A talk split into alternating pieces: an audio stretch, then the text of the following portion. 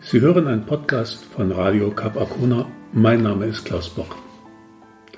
Dieses wird mal wieder eine von den Geschichten werden, bei denen Freunde mich nach dem Lesen fragen werden, Klaus, wo nimmst du das immer nur her? Das passiert häufiger. Was eine höfliche Umschreibung für jetzt spinnt er wieder der Bock ist. Wo ich das hernehme, keine Ahnung, das passiert einfach. Diesmal wieder oben im Studio auf dem Peilturm von Cap Arcona. Da war schon alles passiert und ich hatte Zeit gehabt, darüber, wie das mit Svante, mit dem Gott Rahnen gelaufen war, nachzudenken. Genug Stoff hatte ich ja. Denn hier ist die Geschichte, die ich genau so erzählen werde, wie sie abgelaufen ist. Naja, im Großen und Ganzen.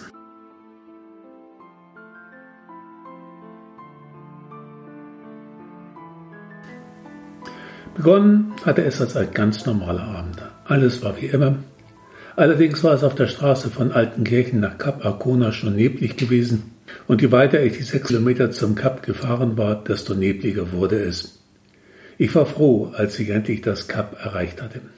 Kein Wunder, dachte ich mir, dass hier früher Schiffe gestrandet sind, wenn so ein Nebel häufiger aufgetreten war. Damals musste man Schiffe auf Sicht manövrieren, unter anderem nach Kennzeichen an der Küste, Kirchturm oder typischen Geländemarken. Leuchttürme gab es noch nicht und Lichtzeichen an der Küste traute man besser nicht, und wenn keine Sicht war, wurde das Risiko unberechenbar. Für ca. 150 Schiffe, sagt man, war es zu hoch. Die liegen irgendwo da draußen auf Grund. Heute, in Zeiten von Radar und GPS, passiert das nicht mehr. Das ist gut für die Schiffsbesatzung, für die Räder und Ladungsempfänger, schlecht für die Küstenbewohner, die am Strand nichts mehr finden, keine wertvolle Fracht jedenfalls.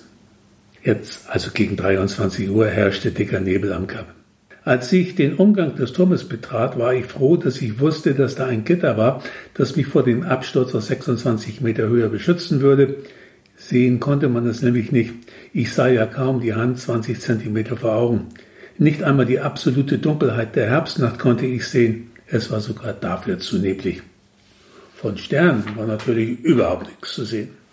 Dass der nur 300 Meter entfernte Leuchtturm seine Blitze hinaus in die Suppe schleuderte, war erstens vergeblich und zweitens auch nur mit viel guten Willen und drittens dem Wissen, dass der Turm da war und natürlich funktionierte, zu erahnen. Irgendwo da draußen bahnte sich ein großes Schiff seinen Weg durch die Suppe. Sein Radar würde es leiten, aber ab und zu gab es für alle Fälle sein warnendes Tut in die Nacht hinaus. Sonst war nichts zu hören. Nicht zu sehen, nicht zu hören. Es war hier oben wie in einem Wattebausch zu leben. Ich wollte gerade wieder in die schützende Kuppel des Studios hineingehen, als ich von der anderen Seite der Kuppel ein seltsames Geräusch hörte. Irgendwie ein Ächzen oder Stöhnen, ein Geräusch, das nichts von dieser Welt zu sein schien. Ich lauschte, aber dann war da wieder nichts. Mit einer Hand am Geländer umrundete ich die Kuppel etwa zur Hälfte, nichts zu sehen, aber dann war das Geräusch wieder da. Jetzt hörte es sich wie ein alter Mann mit Rheuma und Gicht an. Ich weiß, wovon ich rede, davon verstehe ich etwas. Ich umrundete meinen Turm, schloss die Studiotür zum Umgang hinter mir, als ich ein leises anderes Geräusch aus dem Turm hörte. Was war denn heute nur los? Nebeldick wie Erbsensuppe und komische Geräusche. Bis Mitternacht war noch Zeit. Übernatürliches war also auszuschließen. Es war das Schlagen der Eingangstür, das ich 26 Meter oder gezielt 110 Stufen unter mir hörte. Zurück würde es mindestens 150 Stufen sein, denn jede Treppe wird mit jedem Lebensjahr des Begehrs länger. Glauben Sie mir es jetzt, später wissen Sie das eh selbst. Das Klappern der Tür war nicht laut, aber es sollte ja nicht sein, die Tür musste ja zu sein. Ich war allein und würde es in so einer Nacht auch bleiben. Kein menschliches Wesen würde in so einer Nacht seinen Weg zum Peilturm am Kap finden. Nicht mit dem Auto und nicht zu Fuß. Aber die Tür unten sollte besser geschlossen sein. Hm, ich machte mich auf den Weg hinab, Stufe für Stufe, Etage für Etage. Dann war ich unten und wollte gerade die Tür schließen, als ich vorher noch einmal hinausschaute und von links ein seltsames Leuchten sah. Leuchtender Nebel? Gab's das? Offenbar.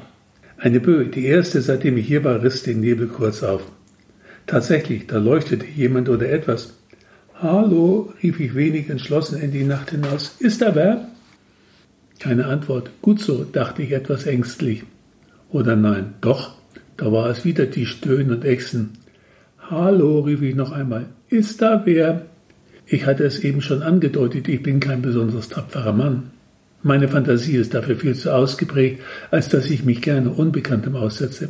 Wer weiß, was einem da alles passieren kann. Meine Fantasie weiß es jedenfalls. Und die kann sich viel vorstellen. Für meinen Geschmack manchmal zu viel. Andererseits, wenn da jemand lag, verletzt und hilflos, da musste ich doch helfen. Außerdem schien der Nebel etwas aufzureißen, was ich als gutes Zeichen empfand. Drei, vier oder fünf Meter konnte man jetzt schon in Richtung des Lichtes sehen, sonst nichts. Aber da war eindeutig Licht, wo meines Wissens kein Licht sein sollte. Da, wo das Licht herkam, stand auch nur die große fünf oder sechs Meter hohe Skulptur von Swantevit, dem Gott der Ranen, der hier in der Jaromarsburg vor 1200 bis 900 Jahren sein Hauptheiligtum gehabt hatte. Das wusste ich. Langsam ging ich tapfer in die Richtung, in der ich die Skulptur wusste oder im Moment eigentlich nur ahnte. Für alle Fälle hatte ich eine aus welchem Grunde auch immer hinter der Tür liegende Leine am Türgriff befestigt, falls der Nebel auch in meine Richtung wieder so dicht wie die Erbsensuppe werden sollte. Langsam, Fuß für Fuß tastete ich mich die Leine durch meine Hand gleiten lassend in Richtung des Lichtes vor. Es schien keine definierte Farbe zu haben und auch keine eindeutige Quelle dafür zu geben. Das Licht war irgendwie amorph, aber die Geräusche waren wieder da. Es war eindeutig Stöhnen. Es kam von einem sehr großen und offenbar sehr alten Mann, der da vor der Plastik von Swantewitz stand, sich mit beiden Händen den offenbar schmerzenden Rücken hielt und sich unter Stöhnen und Ächzen dehnte und streckte, oder es zumindest versuchte. Ich war jetzt auf etwa zwei Meter an ihn herangekommen. Er machte Gott sei Dank einen gefährlichen Eindruck, eher alt, krank und gebrechlich. Das hatte ich, glaube ich, schon erwähnt, oder nicht? Naja, Jedenfalls stöhnte er wieder, er drehte mit den Rücken zu. Äh, hallo, sagte ich vorsichtig und schob noch das lokaltypische Tag hinterher. Er erschrak, drehte sich aber nicht um, sondern sah mich nur aus einem seiner vier Gesichter an. Umdrehen musste er sich näher nicht, weil er auch eins nach hinten hatte. Äh, sagte ich noch einmal, was ist das mit Ihrem Gesicht? Guter Trick, finde ich. So langsam erschrak ich doch, oder war es Angst, die kalt in mir hochkroch? Meine Fantasie begann loszulegen.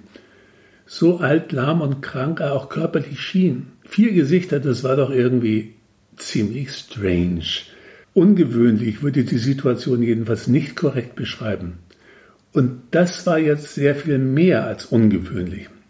Er drehte sich jetzt offenbar unter Schmerzen zu mir um, mit dem Körper und damit auch mit dem nächsten Gesicht. Sagen Sie mal, traute ich mich zu fragen, sind das Masken, die Sie da tragen? Die sind aber beweglich, oder? Nein, sagte das dritte Gesicht, das sind keine Masken. Die sind echt, sagte das zweite Gesicht, das sind echte Gesichter. Aber so etwas von echt, sagte das vordere Gesicht auf der mir abgewandten Kopfseite. Eigentlich hätte ich jetzt erschreckend zur Salzsäure erstarren oder wie vom Blitz getroffen sein sollen. War ich komischerweise aber nicht. Und das Licht, fragte ich, wieso ist da diese Aura von Licht um sie herum? Ist übrigens ganz schön hell. Ach, sagte das erste Gesicht, du seid ihr immer da. Das bemerken wir gar nicht mehr, sagte das zweite, oder was das dritte Gesicht. Man hat es oder man hat es nicht, ergänzte das erste Gesicht. Tatsächlich kann das nachts ganz praktisch leuchten. Außerdem beeindruckt es die Menschen. Das konnte ich nur bestätigen. Ist das Licht ein Trick? fragte ich, denn ich konnte keine Lampe in der Nähe erkennen. Nein, sagte Gesicht Nummer vier, kein Trick, das ist bei uns einfach so, das ist unsere Aura. Unsere göttliche Aura donnerten alle vier Gesichter plötzlich gleichzeitig, um noch ein Du menschlicher Erdenwurm hinterher zu donnern. Dann wollten sie sich weglagen. Und in normaler Lautstärke erklärte das erste Gesicht nach einiger Zeit, als sie sich wieder beruhigt hatten, wir sind nämlich Svantevit, der Gott der Ranen. Hallo, fragte ich, es ist noch lange nicht Mitternacht, noch keine Geisterstunde. Was soll das jetzt schon? Ach, das winkte das zweite Gesicht mit, der, mit einer Hand des alten Körpers ab. Das mit der Geisterstunde, das wird total überschätzt. Die Uhren bei uns gehen eh anders, wir kommen und gehen, wie wir wollen.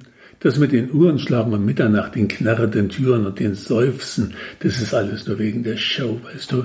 Wir machen das ganz ohne und vor allem, wann wir wollen das nichts daran ändert, dass wir Svantevit sind, Gott der Ranen. Das sind die, die da drüben in der Walboi wohnen. Und das zweite Gesicht korrigierte. Erstens gewohnt haben und zweitens Das waren wir einmal, Gott Darane. Und das da drüben, was jetzt nur noch ein lächerlicher Rest eines Walles von einstmals beeindruckenden Ausmaßen ist, war unser Heiligtum. Weißt du? Alles weg, futsch, ermordet, ausgelöscht. Boah, Rodino, du bist echt ein Gott? Oder seid ihr sogar vier Götter? Sag mal, muss ich mich für euch eigentlich in den Staub werfen und euch sitzen? Ein Gott, sagte Nummer drei. Vier Götter, sagte Nummer eins. Und nein, du kannst mich duzen und stehen bleiben, ist lange her, dass mich einer angebetet hat. Blödsinn, sagte Nummer zwei. Wir waren immer nur ein Gott, die vier Gesichter, das ist doch nur, damit wir gleichzeitig in alle Himmelsrichtungen schauen können. Das kann ziemlich praktisch sein, weißt du? Wir waren und nein, wir sind Svantevit, Hauptgott daran, die ihr, ich vermute, du bist einer von diesen gottlosen Christen, damals hier so gut wie alle abgemurkst hat. Meine Ranen, das waren sozusagen die indigenen Völker der Insel, die ihr heute Rügen nennt, erschlagen, ermordet, geraubt, verschleppt und versklavt von Christen. Ich sagte erst einmal nichts. Manchmal ist nichts zu sagen die beste Option. Und dieser Moment schien zu denen zu gehören, in denen Schweigen vermutlich Gold ist. Stand ja auch alles da hinten auf der Tafel zum verschlossenen Eingang der Walburg. 1168 nach Christus hatten die Truppen vom sich christlich gebenden Dänenkönig Waldemar die Burg erobert und ausgeraubt. Die Hälfte der immensen Beute ging übrigens an Heinrich den Löwen, den sehr christlichen Gründer von Lübeck, München und Schwerin. Bei Heinrich dem Löwen hättest du nicht Slave sein wollen. Wirklich nicht. Er war kein guter Typ für Slaven. Du schweigst, fragte Gesicht Nummer zwei. Bist du also einer von denen? Bist du? Naja, gab ich zögernd so, wie man das nimmt. Irgendwie schon. Aber, aber, aber auch wieder nicht. Vielleicht so ein bisschen. Eher am Rande. Vielleicht wisst ihr, äh, weißt du, die Zeiten haben sich seit damals schon geändert. Damals. Also meine Vorfahren.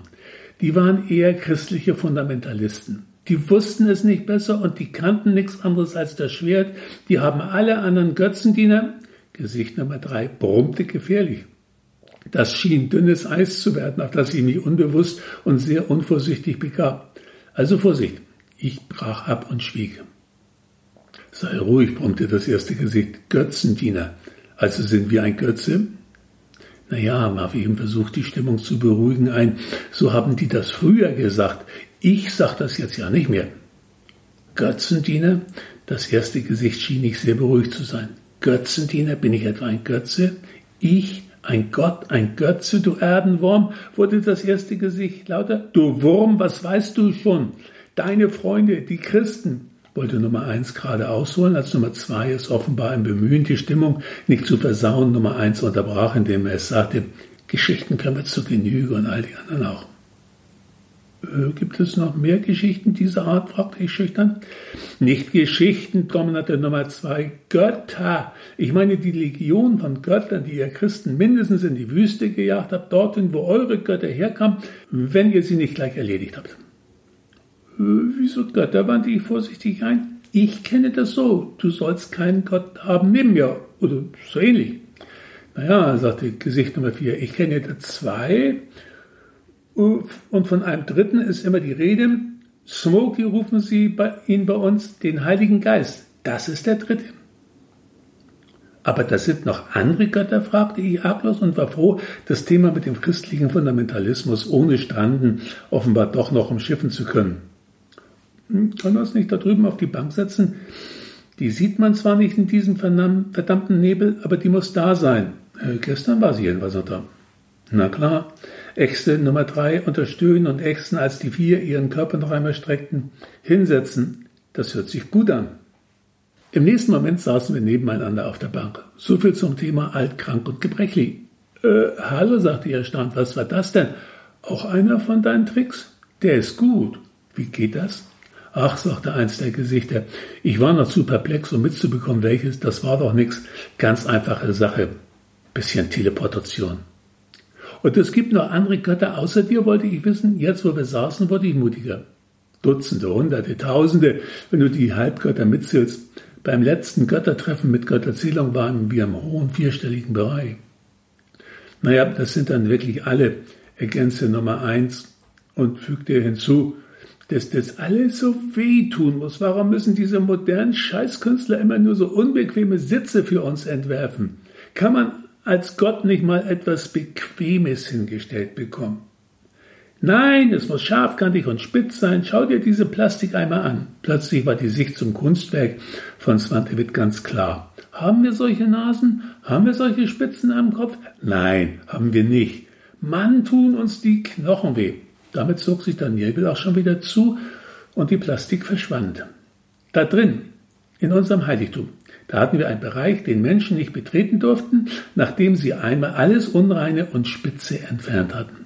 Da konnte ich mich auf dem Boden ausstrecken, der Boden war glatt und weich, es war himmlisch, wir hatten es gut, ungestört waren wir.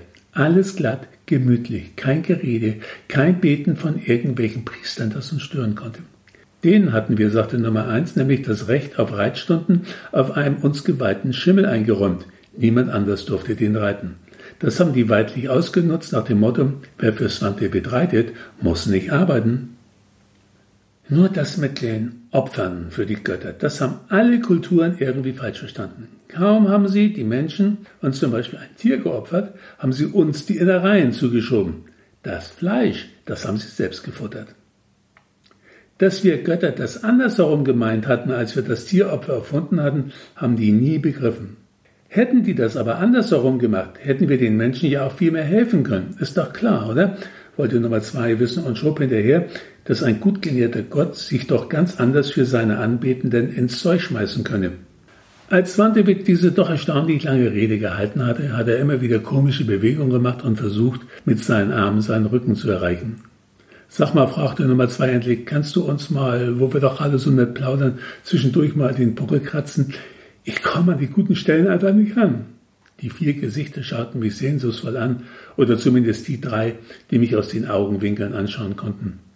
Ich könnte uns vor der Bank hinknien, sagte Nummer zwei vor sich, da zwischen den Schulterblättern da oben rechts, das juckt so. Ich fasste an die angegebene Stelle und rieb sie. Ja, gut, sagte Nummer zwei, jetzt ein Stückchen tiefer und ruhig fester kratzen. Ja. Sag mal, fragte ich als nächstes, wie seid ihr? Also, bist du eigentlich Gott geworden? Wird man so geboren? Meinte ja. Bei mir war das eher Zufall. Armageddon und Ragnarök waren gerade vorbei. Du weißt, was das ist, Armageddon und Ragnarök. Das war Endkampf und Untergang der nordischen Götter hier in der Gegend. Da waren also Jobs frei geworden. Menschen brauchen Götter und Geschichten, weißt du. Ich habe mich beworben und schon hatte ich den Job. Eigentlich kam ich aus dem Osten, aber die Menschen dort wurden christianisiert und hier noch nicht. Also jedenfalls nicht erfolgreich. Und warum nicht, habe ich mir gesagt, zwei oder dreihundert Jahre in dieser Ecke der Welt, weit ist nach Rom und das dauert noch, bis die hier eintreffen. Naja, so war es dann ja auch. Die nordischen Götter waren ja von den Riesen erschlagen worden, oder sie hatten ihre Wunden zu lecken. Ich habe noch angefragt, ob die eventuell sauer reagieren würden, wenn ich den Job hier annehme. Das war ja schließlich ihr Playground, ihr Heimspiel. Nee, haben die gesagt und abgewinkt. Mach mal bloß. Wir haben die Nasen erstmal voll. Naja, und dann habe ich die Stelle bei den Rahn eben angetreten. Angeblich waren da noch zwei griechische und ein römischer Gott, die sich um die Vakanz hier beworben hatten. Mich haben sie schließlich genommen. Keine Ahnung warum. Vielleicht, weil die aus dem Süden Wein und Oliven als Opfer gaben wollten. Und die waren hier damals echt schwer zu bekommen. Höchstens im Tausch gegen Bernstein. Aber die Lieferketten waren lang und unzuverlässig. Und mit den Wikingern als Spediteure möchtest du auch nicht unbedingt zu tun haben. Rabiate Burschen, weißt du? Oh, das Kratzen tut gut. Mach noch ein bisschen, wenn's geht. Früher hatten wir mal Besuch von dieser jungen Griechin, Pallas Athene. Du kennst sie doch. Die kam manchmal hier vorbei. Mann, das ist eine heiße Braut. Aber glaubst du, die würdigt unser eins auch nur eines Blickes? Und von Kratzen gar nicht zu reden. Arrogante Kuh, Knote Nummer eins. Keine Hand rührt dir für unser ein, bloß weil unser Tempel eben nicht aus Marmor war. Und die redet nur dieses Kauderwelsch von Altgriechisch. Und auch das nur im schlimmsten Athener Dialekt aber wirklich aus der letzten Ecke von Athen, da wo Athen gar nicht vornehm war. Selbst ihr Vater, der olle Zeus, kann nicht mit ihr. Dabei hat er sich den Schädel spalten lassen, um sie zu gebären. Ja, vielleicht wollte er sie ja nur loswerden. Wer weiß, ob er verstehen würde ihn. Und seitdem sie Thor diese ganzen Hollywood-Schinken gewidmet haben, ist die hinter dem her. Echt, das gehört sich nicht. Die schmeißt sich an den ran, das glaubst du nicht. Und er, der Tropf, der merkt das gar nicht, dass er die Braut haben könnte. Laufend verliert er seinen Hammer irgendwo und muss ihn dann suchen. Dabei würde ein Fingerschnips genügen, dann würde der angeflogen schon. Schau mal, sagte einer der Köpfe, schnippte mit den Fingern und ein ziemlicher Brocken von Stein kam auf mich zugeflogen. Ich konnte mich gerade noch ducken, sonst wäre ich erledigt gewesen. Äh, Entschuldigung, murmelte Kopf Nummer drei. Ich habe nicht dran gedacht, du bist ja nicht mal ein Halbgott. Aber der Tor, der Tropf, der ist halt nur schön und doof. Du, sagte Nummer vier, danke fürs Kratzen. Ich glaube, das reicht jetzt. Das ist wirklich nett, hier mit dir zu plaudern. Also für so einen Erdlingswurm bist du eigentlich ganz okay. Aber wir müssen, Jungs, die Ewigkeit dringt, sonst lassen die uns ins Ragnarök nicht mehr rein. Ja, weißt du, wir treffen uns alle paar hundert Jahre in der Gegend von Valhall in dieser Götterkneipe Ragnarök mit den anderen Chefgöttern, also Wotan, Zeus, Kronos und so. Insgesamt sind wir sicher der Dutzend, manchmal auch mehr. Zum Beispiel, wenn dieser Mexikaner, dieser Quetzalcoatl als Federschlange hereingekrochen kommt. Aus Mesopotamien waren auch mal Zweiter. An und Ki hießen die, die aus der persönlichen Implosion von Namu entstanden waren aber die waren eigentlich nur noch Staub, solange sind die schon nicht mehr angebetet worden. Diese Bastet, das ist diese schlanke Ägypterin mit dem süßen Katzenkopf. Das ist vielleicht ein fähiger. Mann, oh Mann, oh Mann. Naja, sie ist ja auch die Göttin der Liebe, nicht wahr? Für die würde ich ja zu Fuß bis nach Ägypten gehen. Die hat ein Fell zum Niederknien und gut geschminkt ist die. Die Augen, der reine Wahnsinn. Vorsicht vor ihren Krallen. Diese mexikanische Federschlange ist schon etwas irre. Statt Bier oder Wein verlangt er nach mehreren Hörnern Blut, sagt kein Wort, hängt nur da, säuft sein Blut und dann zischelt er wieder ab. Der ist echt unheimlich. Wir treffen uns im Ragnarök, also in dieser Kneipe, um uns auf die Zeit nach den aktuellen Göttern vorzubereiten, denn deren Zeit geht ja auch mal zu Ende. Und dann erwarten die Menschen neue Götter oder alte Götter mit neuen Geschichten. Man sieht sich vielleicht. Das Licht wurde weniger, dann war es fort und mein neuer Freund Svante wird auch.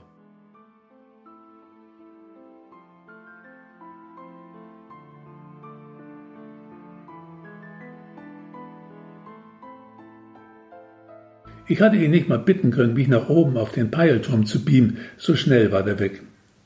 Das Draufbeamen wegen der 150 Stufen, verstehen Sie, die zwar nur 111 sind, sich aber wie 150 anfühlen. Vor allem die letzten und wenn es nach oben geht.